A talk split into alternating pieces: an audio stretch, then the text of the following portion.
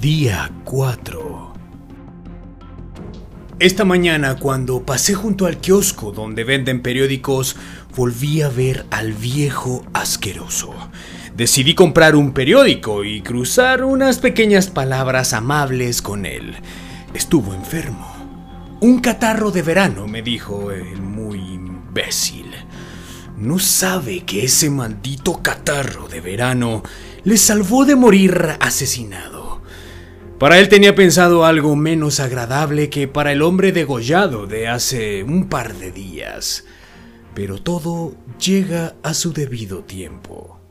Reconozco que deseo ver los ojos del viejo en ese momento en el que un cuchillo atraviese su vientre y retorciéndolo en las tripas.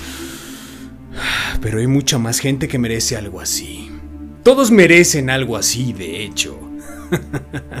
a todos les llegará su turno, no desesperen.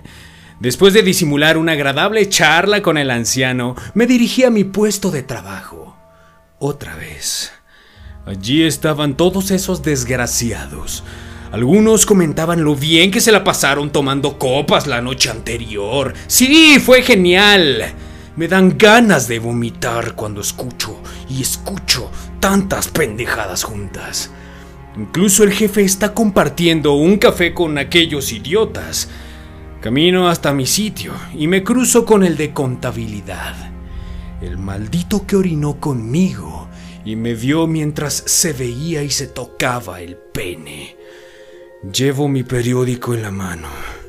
Lo señala y me comenta que el pobre hombre que degollaron ha muerto esta noche. Bien, joder, lo merecía. El muy hijo de puta me miró a los ojos. Yo no le di permiso para verme a los ojos. Y a ti tampoco, maldito contable. Quiero que te calles. Quiero que dejes de decir estupideces. Por supuesto, obviamente yo mantengo una conversación animada, cordial, y pues bueno, soy educado.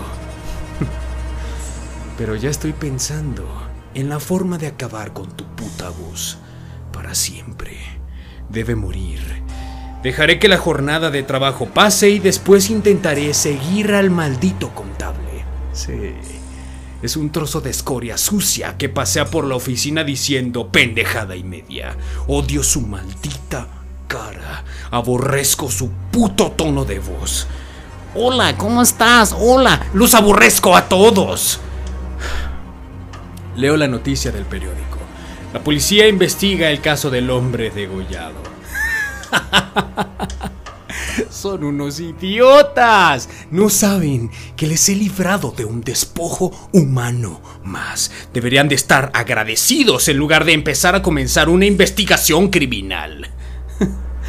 Mientras tanto, yo tomo café mientras recuerdo la sangre saliendo a borbotones de la garganta de aquel idiota de hace dos días. Recuerdo sobre todo sus ojos de sorpresa. ¡Oh! Esos ojos donde una persona se siente impotente. Él supo que yo lo he matado. Eso de pensarlo, la verdad, es bastante genial. Pero ya no está vivo para hacerlo. Eso es grandioso. Porque yo soy Dios. Ponte Crimi.